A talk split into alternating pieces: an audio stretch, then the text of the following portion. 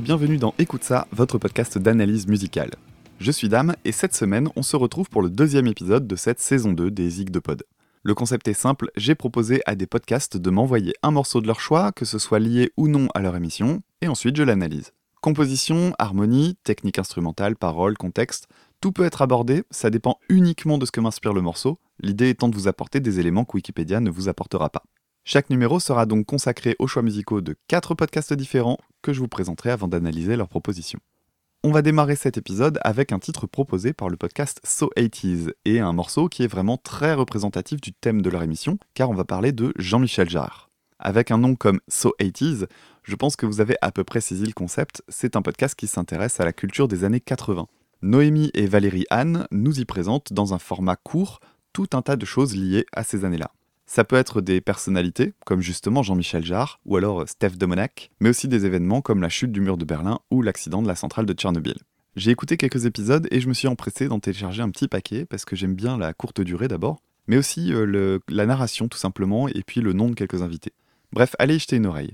Comme je le disais, il y a un épisode consacré à l'amour de Valérie Anne pour Jean-Michel Jarre, dans lequel elle mentionne le morceau qui nous intéresse aujourd'hui, qui s'appelle Rendez-vous 4 ou Fourth Rendezvous quand on le retrouve sur internet parce que c'est un morceau qui est très connu à l'étranger. Et ce morceau-là, on le retrouve sur l'album Rendez-vous paru en 1986.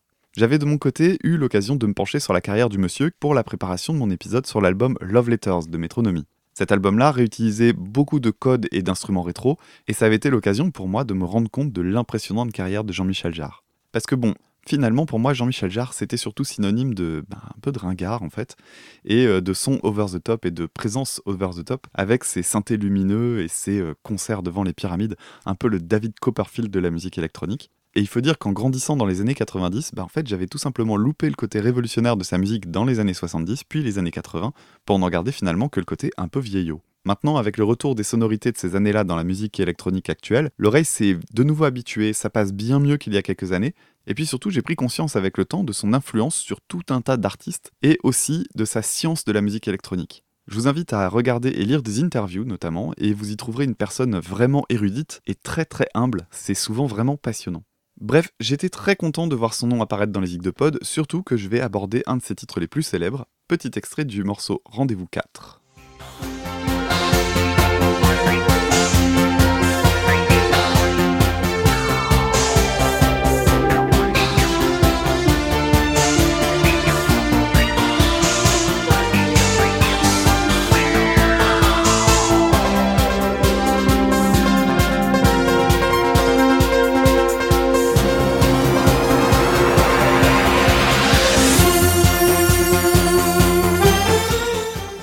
Y a pas mal de choses à dire sur l'album Rendez-vous pour commencer.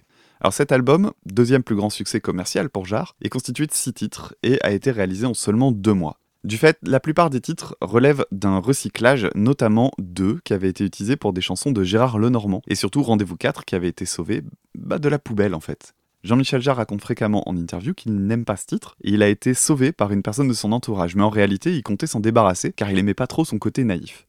Ce qui est amusant, c'est que comme ce titre est devenu un de ses plus connus, il est condamné à le jouer en live, mais il dit bien qu'il ne le fait vraiment que pour le public, ce qui est plutôt cool.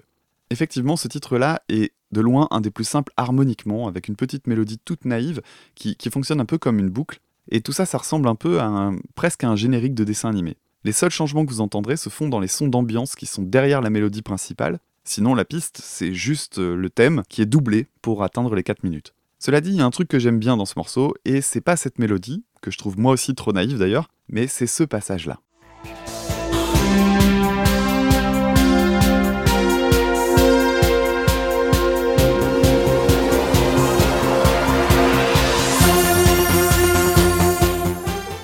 Alors ce passage-là, quand on le regarde de loin, il a l'air assez simple, c'est un accord arpégé. En gros, faut imaginer un accord de 5 notes qu'on va pas plaquer, mais qu'on va jouer vraiment en détachant les notes. Or, Jean-Michel Jarre va laisser sonner chacune de ces cinq notes de manière à ce qu'elles se superposent et qu'à la fin on entende bien un accord. Maintenant, regardons ça d'un peu plus près.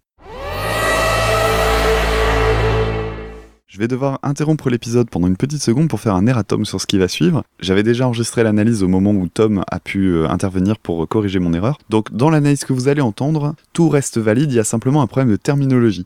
L'accord dont je parle, je l'appelle un Do sus 4 majeur 7. En réalité, c'est pas ça, c'est un accord Do 7 sus 4, donc un accord de dominante.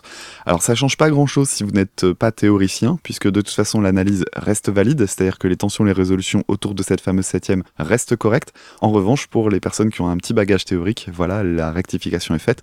Donc à chaque fois que vous entendrez le, le nom de l'accord que je donne, comprenez bien que je parle d'un Do 7 de dominante avec une sus 4. Voilà pour cette petite correction, désolé.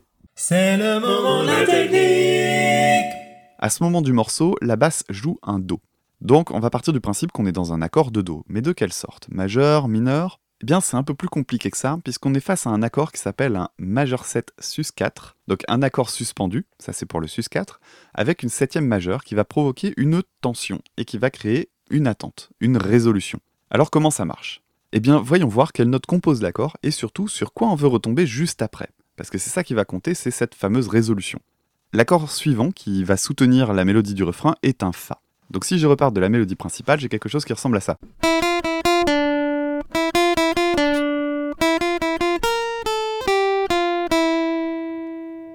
Juste après ça, on va avoir donc ce fameux arpège, derrière lequel on pourrait imaginer une basse en Do qui va se résoudre sur un Fa, et ça donnerait ça.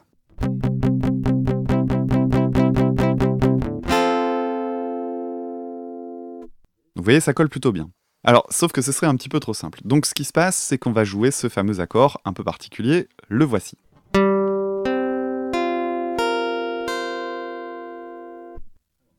Alors, comment il est construit cet accord? Eh bien, on commence par un Sol, qui est la quinte du Do, puis un Do à l'octave, plus aigu que celui de la basse, donc la quarte, d'où le sus 4, puis un Si, qui est la septième majeure par rapport au Do, et de nouveau un Do plus aigu. Et si vous vous souvenez de l'épisode que j'avais fait sur la théorie, je vous avais parlé des triades. Ces ensembles de trois notes dans lesquelles se trouve une tierce soit majeure et qui donnera un côté joyeux, ou mineur pour donner un côté triste. Dans un accord en sus 4, ce qu'on fait c'est qu'on retire la tierce, et on ne peut pas savoir donc si on a un accord vraiment joyeux ou triste. À la place, on y a une carte. Voilà ce qui donnerait donc une triade de Do majeur. Maintenant, voilà ce que donnerait une triade de Do mineur. Donc une seule note qui change, la tierce. Alors ça ressemble un peu à Zarathustra pour ceux qui ont vu 2001 l'Odyssée de l'espace par exemple. Mais nous, ce qu'on va avoir, c'est donc non pas une tierce, mais une carte, donc c'est-à-dire un demi-ton au-dessus. Donc au lieu de partir de ma tierce de Do majeur, on va aller chercher ça. Et on va obtenir ceci. Alors le sus 4, il a une particularité, c'est que du coup, bah, lui-même, il va créer une attente, c'est-à-dire que derrière ça, on attend une résolution qui se passerait comme celle-là. Mais c'est pas le seul élément intéressant dans cet accord, puisqu'on a aussi une septième majeure. Et la septième majeure, elle va créer, elle aussi, une deuxième forme d'attente. Alors, voilà où se trouve la septième majeure, qu'on va entendre ici dans les aigus. Et cette septième majeure-là, elle va nous donner également l'impression d'attendre quelque chose. Si je simplifie un peu mon accord, je vais enlever une note, on va entendre ça. Et dans notre tête, on veut entendre ça, juste après. Et en fait, c'est exactement ce qui va se passer, puisque l'accord suivant, c'est un Fa, et dans le Fa, on a exactement ces trois notes. Donc ça veut dire que sur notre Do, on a ceci, et on va résoudre sur le Fa. Donc cet accord arpégé, il va nous permettre de créer une attente et de la résoudre juste derrière, ça donne ça.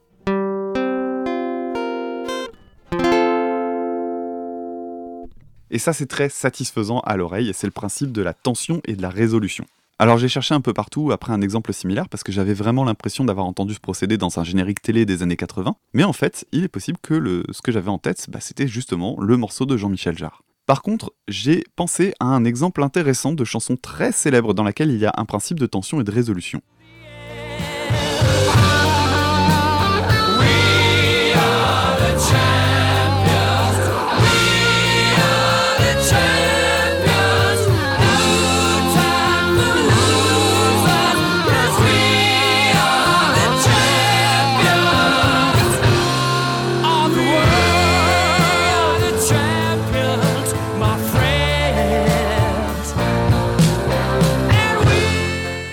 Cet exemple tiré de We Are the Champions de Queen est particulièrement intéressant puisqu'on arrive sur un accord de Do dans lequel on trouve une septième majeure.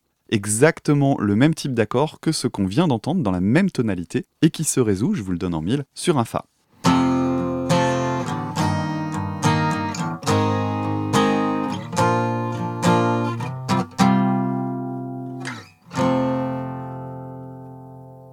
Mais si ce morceau de Queen est si intéressant pour moi, c'est à cause de sa fin, puisqu'il va me permettre d'illustrer la frustration qu'on peut ressentir quand il n'y a qu'une tension sans sa résolution. Écoutez donc comment il se termine.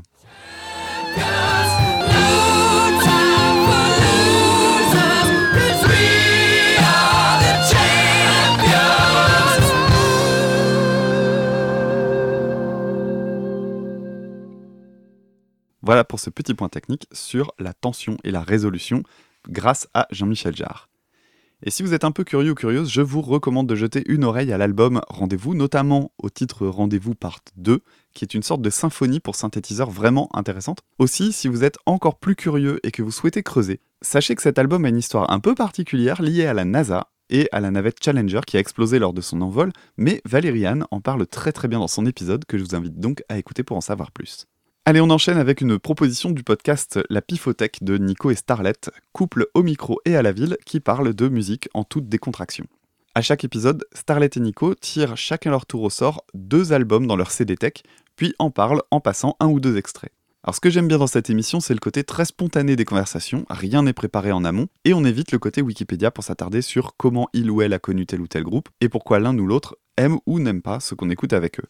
C'est sans prétention, très cool en termes de rythme et surtout, ils ont une très très chouette collection, super variée, donc je vous recommande d'y jeter une oreille. Nico m'a donc proposé d'écouter le titre Servants par le groupe Zeal and Odor. Alors pour ne rien cacher, on m'avait déjà recommandé un titre de ce groupe qui m'avait pas vraiment plu, un de leurs plus gros succès pourtant qui s'appelle The Devil's Fine, et idem pour deux trois autres morceaux auxquels j'avais pas vraiment vraiment accroché. Alors, quand j'ai vu popper le nom du groupe dans la liste, je me suis dit que c'était l'occasion de leur donner une deuxième chance avec un petit peu de recul. Et ou bordel, mais quelle excellente idée parce que ce titre-là, le morceau Servants, il fait mal.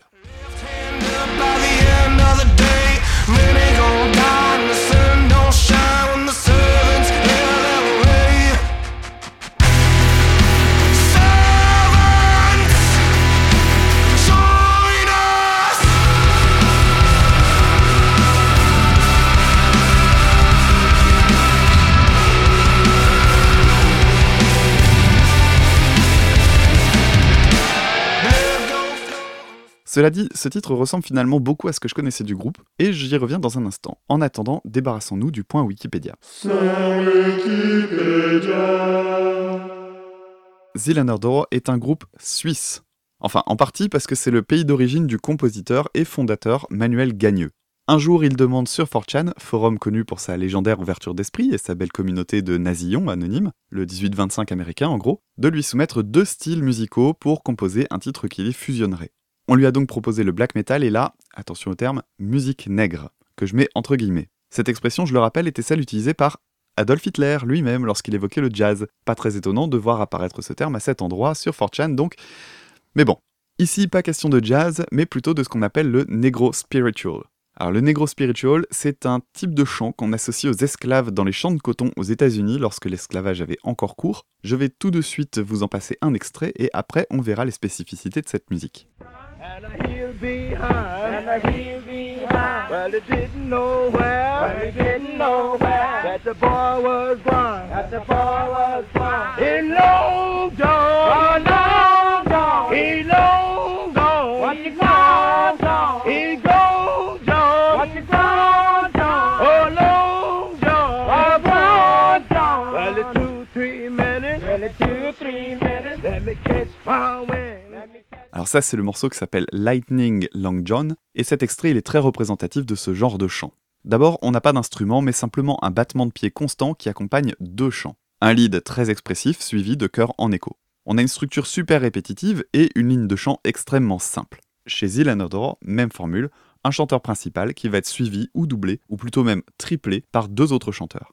D'ailleurs, précisons-le tout de suite, c'est cette particularité d'avoir des chœurs parfois dans une teinte négro-spiritual bluesy, puis brutalement du chant résolument métal, franchement excellent d'ailleurs, qui donne toute la valeur au groupe à mon sens. Niveau parole, les négro spirituals sont, comme leur nom l'indique, des chants religieux, et c'est là que ça va devenir intéressant de retourner voir du côté de Zila Nordor. Dans le groupe, on va transformer cette intention religieuse en provocation à tendance sataniste pour le rapprocher du black metal. Et comment ça va se manifester?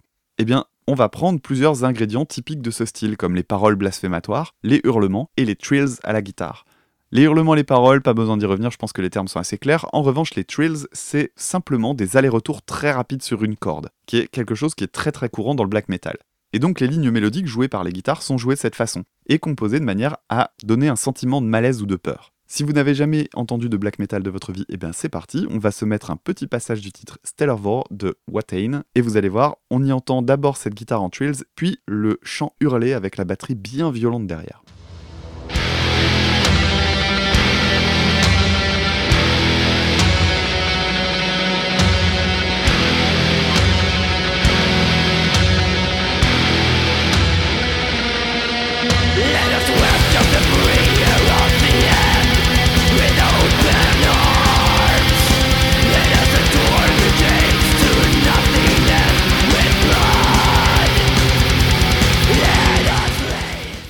Bon, maintenant que vous avez les deux styles en tête, on retourne du côté de The Ordor, mais avant de m'attaquer en détail au titre proposé par la Pifothèque, je vais faire un petit détour qui illustrera les emprunts qu'a fait le groupe à ces deux styles. On va s'écouter un extrait de Don't You Dare, et vous ferez attention aux trills, et surtout à ce hurlement très primal et ces chœurs bluesy assez discrets juste avant l'explosion.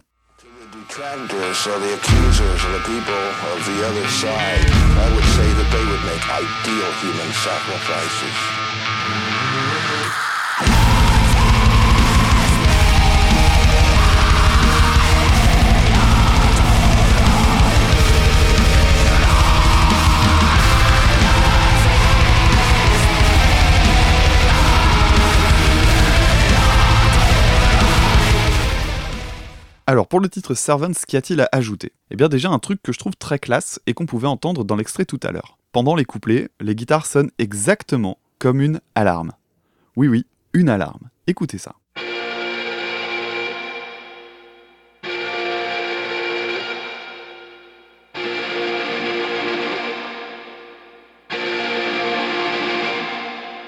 Mama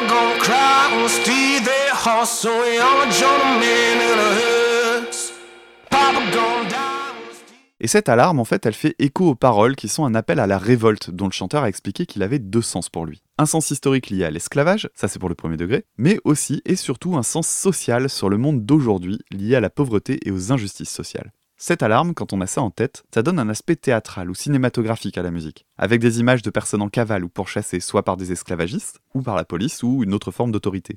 Ensuite, sur un plan plus harmonique, j'ai repéré un truc assez étonnant. Le morceau est rempli de ruptures assez brutales à cause du fait que le refrain et le couplet sont dans deux tonalités différentes. Le couplet repose sur un seul et même accord, celui de l'alarme, qui est un si bémol, et le refrain quant à lui est en mi. La coupure est très nette et surprenante à la première écoute, mais elle permet de jouer sur un petit truc que les plus fidèles de l'émission connaissent déjà, l'intervalle dissonant de quinte diminuée. Comme j'ai déjà souvent abordé, je vais aller un peu vite sur ce dont il s'agit en théorie pour m'attarder sur son effet. L'intervalle de quinte diminuée est donc un écart de 3 tons entre la note de départ et la note d'arrivée. Ici on part d'un si bémol, on ajoute un ton en arrivant do, on ajoute encore un ton en arrivant ré, et enfin si on ajoute encore un ton, on arrive en mi. Et quand on joue les deux ensemble, on obtient ceci. Voilà pour l'accord de quinte diminuée dont j'ai déjà souvent parlé dans l'émission. Alors une chose que j'ai jamais encore vraiment dite, mais qui a son importance, c'est que si on ajoute de nouveau trois tons au mi pour trouver sa quinte diminuée à lui, on va passer par le sol bémol, puis le la bémol, et enfin le si bémol. C'est-à-dire que le mi est la quinte diminuée du si bémol et inversement, parce que la quinte diminuée se trouve exactement au milieu d'une octave. Alors pourquoi ça va avoir son importance? Eh bien parce que jouer avec une vraie rupture entre couplet et refrain, on sent un décalage, mais rien d'alarmant. Sauf que quand on combine les deux, on se retrouve avec un accord bien sale, celui qu'on appelle le triton, et cet accord vraiment dissonant n'est composé que de deux notes, le mi et le si bémol. Et si on veut le développer comme on le fait à la guitare, eh bien on va le jouer sur trois cordes, et on va jouer un mi, puis un si bémol, puis de nouveau un mi. Et si on joue sur quatre cordes, on rajoutera encore un si bémol, et ainsi de suite. Et tout ça, c'est théorique, mais qu'est-ce que ça donne dans le titre? Eh bien ça donne la fin ultra chaotique que je vous passe maintenant, et qui sera cette fois en version live, dans laquelle le guitariste s'amuse à jouer très salement tout un tas d'harmoniques, histoire d'amplifier tout ce bordel avec ce triton.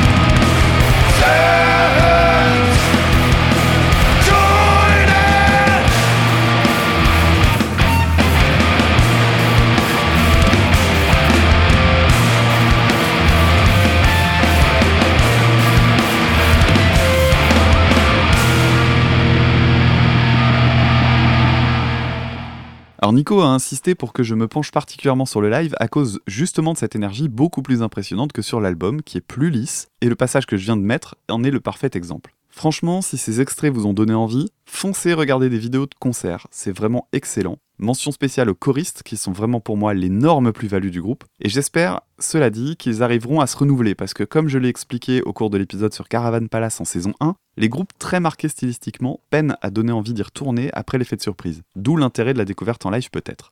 On va se quitter avec un extrait du titre Come On Down qui est sur le premier album. Et il y a un petit truc assez drôle dans, ce morceau-là, c'est qu'il y a tout un passage qui est pas sur l'extrait que j'ai choisi, mais qui pour moi n'est absolument pas joué par un guitariste, mais qui sent le midi à plein nez, ou alors ils ont tellement merdé sur leur mixage que ça en donne l'impression. C'est un peu bizarre. Quoi qu'il arrive, je suis sûr de mon coup à 90%, ce qui n'empêche pas le titre d'être excellent et vous allez y retrouver tout ce que j'ai expliqué. L'esprit blues dans la ligne de chant, les claps qui rappellent les Negro Spirituals, les trills et le hurlement. I can see no devil in the field. Many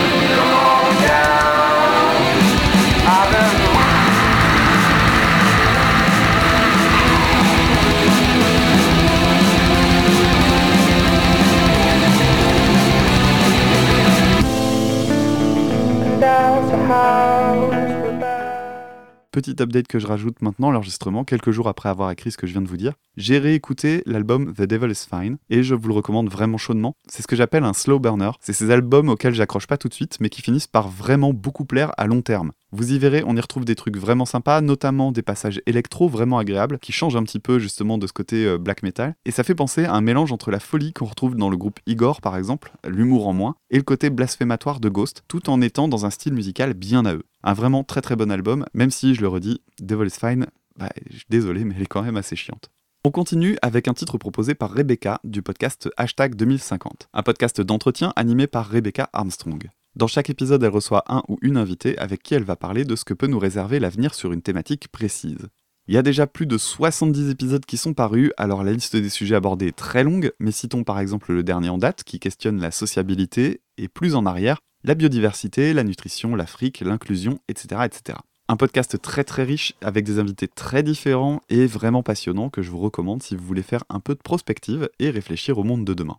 Rebecca m'a contacté après l'épisode consacré à Tom Waits, car j'y avais fait une parenthèse sur le guitariste Mark Ribot, en mentionnant notamment sa participation au projet Masada du saxophoniste et compositeur John Zorn. C'est aussi grâce à elle, d'ailleurs, que j'ai pu voir ce guitariste en concert, puisqu'il passait pas loin de chez moi, mais que la tournée était restée très confidentielle. Bref, merci beaucoup Rebecca, j'ai encore l'occasion de te le dire, c'est très cool.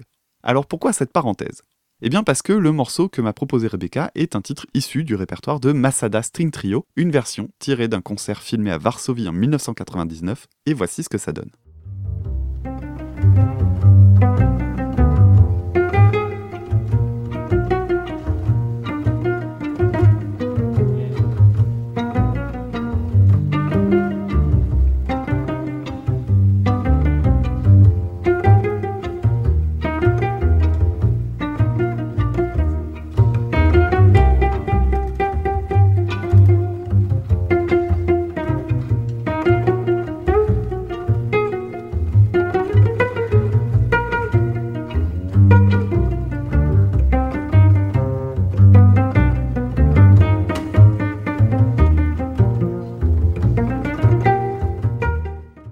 Par le commencement. Ce morceau s'appelle Bikurim. B-I-K-K-U-R-I-M.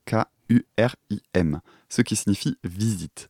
C'est un terme hébreu, comme c'est le cas de la plupart des titres du groupe, puisque John Zorn et les membres du Masada String Trio sont juifs new-yorkais revendiqués.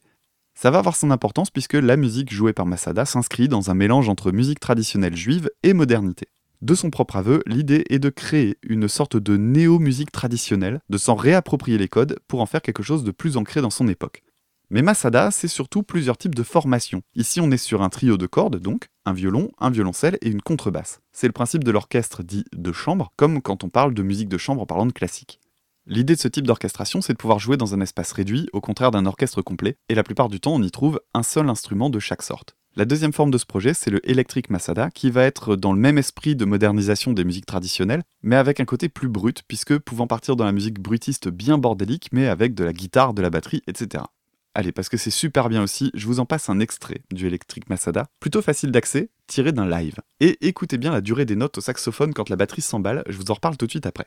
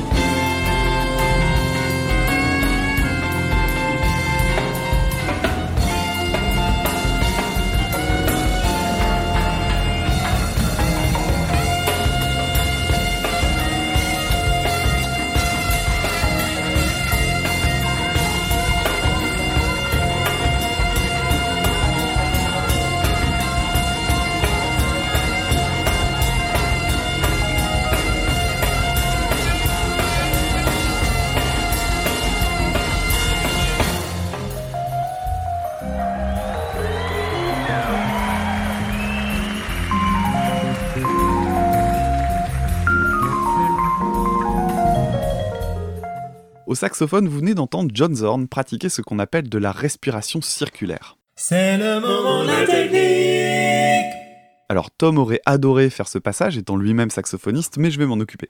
Au saxophone, la durée d'une note est limitée par le souffle. Si vous voulez une note longue, il va falloir inspirer un maximum d'air, mais quoi qu'il arrive, le ou la saxophoniste est limité par sa capacité pulmonaire. Cependant, il existe une technique qui permet de maintenir un souffle quasi constant pendant assez longtemps, et c'est ce que vous venez d'entendre. Mais comment ça marche? Le principe de la respiration circulaire, c'est de garder une petite réserve d'air qui sera utilisée entre chaque inspiration, de façon à ce qu'on entende un seul long souffle alors qu'il y a plusieurs reprises d'air entre deux. Et cette réserve, elle se fait dans les joues qui vont pouvoir maintenir une pression. Imaginez-vous souffler l'air contenu dans vos poumons en gardant les joues gonflées, et une fois épuisé, vous reprenez de l'air par le nez, tandis que vos joues qui ont servi de réserve évacuent leur contenu sous pression, comme un ballon de baudruche d'une certaine manière. Je vous invite à essayer, c'est facilement faisable pour comprendre la mécanique. Cela dit, à utiliser avec autant de souffle, plus la concentration liée à l'instrument, plus la pression, etc., c'est super tendu. Alors, je connaissais la théorie de ce truc, mais j'avais encore jamais vu personne la pratiquer, et je vous recommande la vidéo que j'ai mise en description pour ça. En gros, on y voit John Zorn avec les joues gonflées à bloc, et lorsqu'elle se dégonfle, le moment où il utilise sa réserve donc, on voit sa gorge qui enfle pour la prise d'air suivante, puis les joues se regonflent et ainsi de suite. C'est hyper impressionnant. Alors ce qui est intéressant dans le groupe, qu'il s'agisse de la version électrique ou de la version corde, c'est que les titres ne sont pas véritablement écrits à l'avance. D'ailleurs, si vous regardez une vidéo de concert, vous verrez que les partitions qu'on devine sur les pupitres des musiciens font à peine une demi-page par morceau, qui peut pourtant durer une dizaine de minutes. En fait, John Zorn aurait composé entre 3 et 500 thèmes regroupés pour le projet depuis le début des années 90. Et à chaque fois, ça se résume en une mélodie et un accompagnement de quelques mesures, avec certaines contraintes comme les gammes ou les modes à employer et l'ordre des interventions. Le reste est libre à l'interprétation et chaque membre de la formation va tour à tour s'exprimer en solo, tandis que les autres l'accompagnent. Dans les lives du String Trio, John Zorn est assis par terre, dos au public, face à ses musiciens et il leur donne de très discrètes indications d'intensité, de vitesse, de structure, en passant la parole à l'un et à l'autre. Et tout est contrôlé, mais avec beaucoup de liberté donnée. C'est très ludique pour les musiciens, mais parfois un peu obscur, comme dans ce passage du titre La Chiche, qui est joué juste avant notre morceau du jour dans le live à Varsovie. Et écoutez avec quelle précision tout s'arrête et tout reprend grâce aux indications de John Zorn.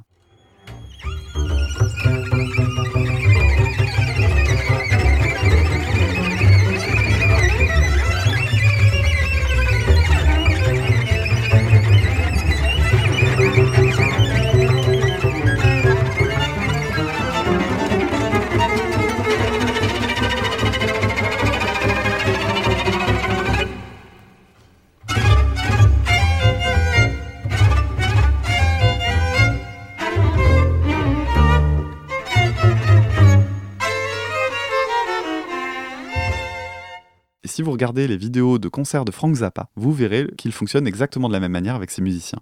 Et Bikurim alors eh bien, c'est un morceau qui obéit à toutes ces règles. En fait, le squelette du titre tient dans les 30 premières secondes, puis les musiciens partent en impro. Et, et puis c'est tout. Alors, juste un point qui fait que j'adore le Masada String Trio encore plus que n'importe quel autre projet de Zorn, c'est la douceur du son et ses nuances. Il y a une chose qui me semble importante à préciser, que vous avez peut-être remarqué, mais en général, on a l'habitude de voir le violon et le violoncelle comme des instruments à cordes frottées à l'aide d'un archet. Or, ici, les musiciens jouent au doigt, et on appelle ça le pizzicato. Cette technique de jeu permet d'ajouter une sorte de légèreté, voire même d'humour dans les symphonies classiques. Ici, elle va surtout amener énormément de nuances et un style de jeu très très intimiste. C'est pas compliqué, certaines notes sont tellement peu appuyées qu'on les entend quasiment pas, et chose que j'adore, parfois on en vient même à entendre des notes qui ne sont pas jouées. Oui oui, en fait notre cerveau anticipe et donne l'impression d'entendre certaines fins de phrases qui sont seulement suggérées. Et ça c'est quelque chose que je trouve vraiment magnifique. On termine avec un extrait de la version studio, une version bien plus lente, mais pas moins jolie de ce titre Bikurim.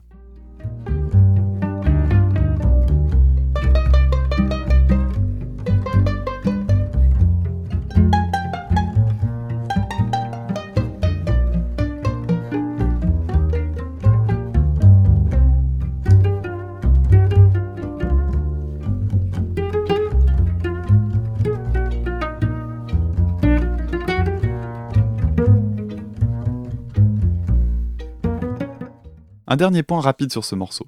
En fait, j'aurais déjà dû le connaître puisque je suis fou d'un album de Masada un peu particulier dont j'avais déjà eu l'occasion de parler ici, et qui est l'album Anniversaire, où trois guitaristes proposent des arrangements pour guitare seule. Et il se trouve que ce morceau a été repris, mais il est assez méconnaissable, je vous laisse en juger.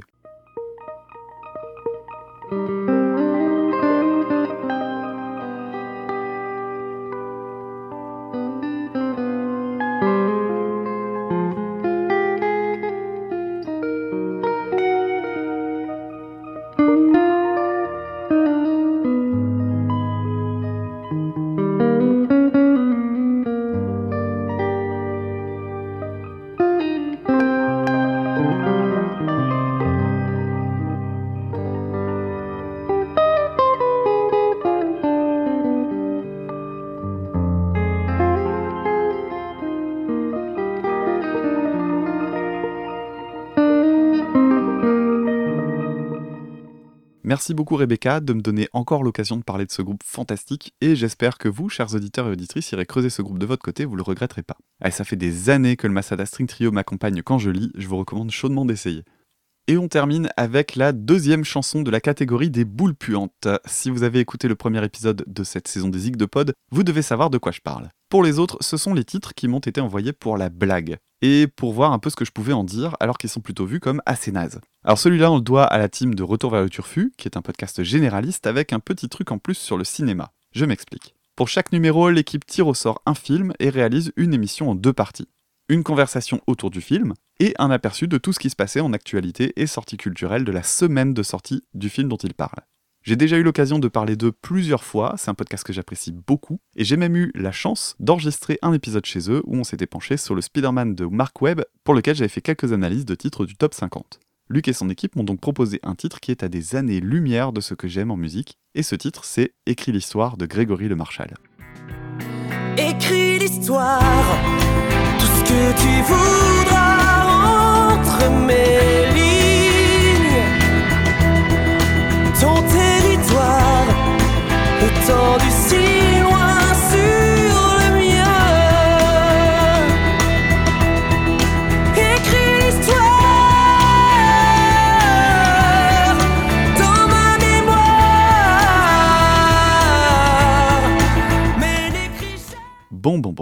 Pour les plus jeunes d'entre vous, Grégory Le Marchal a surtout été connu pour son destin tragique, puisqu'il est mort de la mucoviscidose alors qu'il était au sommet de sa gloire. Gloire qu'il a due à une célèbre émission de télé-réalité slash télécrochet, la Star Academy.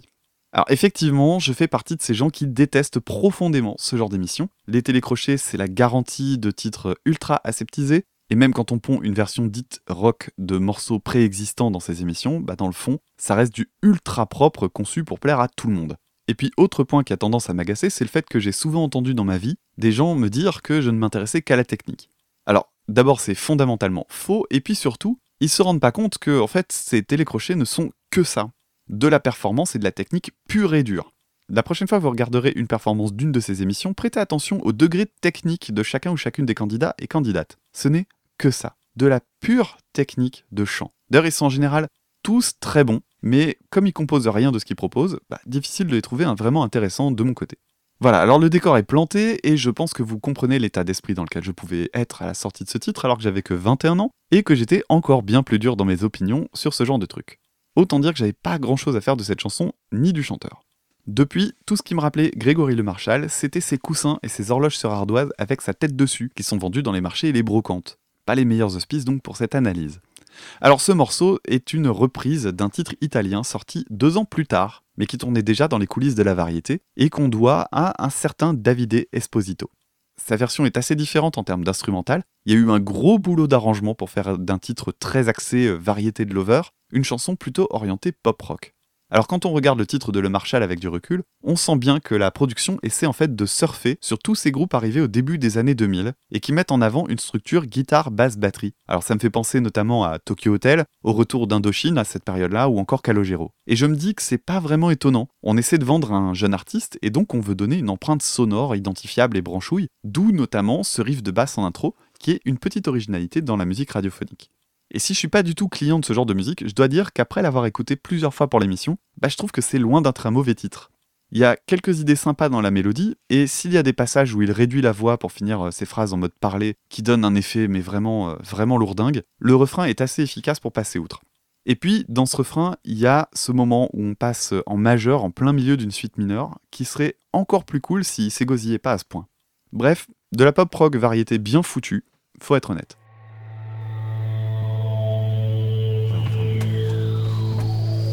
En même temps, tu sais, la variétoche à Starac, elle est bien foutue. Hein. C'est séduisant, quoi. Ça bien foutu. Bah, il y a du boulot derrière. non, mais c'est vrai. C'est-à-dire, c'est parce qu'il y a du boulot que c'est bien foutu. Bah, si on n'avait pas, ce serait moins bien foutu, je pense. Ouais, c'est clair. Revenons-en à Davide Esposito. Son nom disait vaguement quelque chose et pour cause, le mec est derrière un nombre incalculable de grands succès populaires de ces dernières années. Il a écrit des titres pour plein de grands noms de la variété actuelle, citons Kenji Girac, Zaz, Amir, Claudio Capeo, mais aussi d'autres plus anciens comme Johnny Hallyday, Garou ou Céline Dion. Un mec qui fait son petit bonhomme de chemin dans les coulisses donc, mais avant d'être auteur-compositeur, il est aussi et surtout chanteur sous son propre nom, et voici à quoi ressemble la version originale Yo So Che Tu. Siamo come stelle tra l'inferno e il paradiso, per amore accese amore si incendiò. Io che so di te, so che è bello starti accanto, tu che sai di me, sai che rido a volte piango, io che so di te. Io so che tu, tu sei la luce dei miei Cette version est dans un autre style musical, un peu plus classique, avec cependant des trucs assez élégants dans l'instrumentation, je pense notamment aux accords assez riches en termes de sonorité, avec des septièmes un peu partout. Et cette chanson, il en a fait une seconde version, Unplugged, où il s'accompagne au piano avec un petit ensemble de cordes. Ça donne un côté un peu jazzy, pas si désagréable que ça, si vous appréciez les love songs en italien. Fragile innocenza, mentre navigo tra i sensi del tuo corpo, della tua fisicità. Che sfiorarti il cuore certe volte mi spaventa, prigioniero della tua sensualità. Io che so di te, quando baci la mia pelle, tu che sai di me, troppo peso sulle spalle. Sinon, que dire d'autre Eh bien, pas grand-chose finalement, et c'est un peu là que je me dis que c'est la plus grande faiblesse de la variété. Harmoniquement, c'est pas magique, il n'y a pas vraiment de folie dans l'instrumentation, on s'inscrit dans une époque et puis voilà, ça fait le job. Et si la musique est pas mauvaise, elle est pas non plus extraordinaire. Et s'il n'y avait pas eu tout ce battage médiatique lié à la Star Academy puis au décès de Grégory Le Marchal, pas certain qu'on se souviendrait encore vraiment de cette chanson. À noter d'ailleurs le cynisme des maisons de disques dans ces cas-là, qui ont eu le flair des affaires en ressortant l'album juste après la mort du chanteur, ce qui a permis de vendre le double de ce qui avait été vendu auparavant, en surfant sur la nostalgie et le pathos. Ça me rappelle cette phrase de Pascal Nègre au moment de la mort de Georges Moustaki. Il avait dit sur Twitter Avec Georges Moustaki, c'est une des dernières légendes, artistes et poètes qui disparaît. Ses plus grands succès sont chez Universal, RIP. Pascal Nègre qui était d'ailleurs à l'époque président d'Universal France et qui produisait Grégory Le Marchal. Bon, malgré tout, voyons le verre à moitié plein, hein, et disons-nous que ces ventes d'albums permettent en partie d'engraisser les mag... Pardon, de financer la recherche contre la mucoviscidose. Ça peut aider à faire passer la pilule de tous ces grands groupes qui vendent de la musique de supermarché grâce à TF1 et qui trustent et pourrissent les programmations de radio privée. Voilà pour ce morceau de Grégory Le Marchal. Désolé, j'avais pas grand chose à en dire de plus. On se retrouve malgré tout la semaine prochaine pour la suite du Zig de Pod avec 4 nouveaux podcasts et donc 4 nouveaux titres. Et d'ici là, bah, je vous invite à nous retrouver sur les réseaux sociaux, at écoute ça sur Twitter, e vous pouvez également nous envoyer des mails si vous le souhaitez à écoutesapodcast.gmail.com, ni accent ni cédille. Et puis euh, ensuite, bah, nous retrouver sur iTunes pour nous mettre quelques petites étoiles par exemple, ça peut être cool, et des commentaires. Mais sinon, surtout, le plus simple pour nous, ce serait simplement que vous parliez de nous autour de vous. Ça nous permet de retrouver de nouveaux auditeurs et de nouvelles auditrices, et c'est toujours très cool. On se retrouve donc la semaine prochaine. À très bientôt. Salut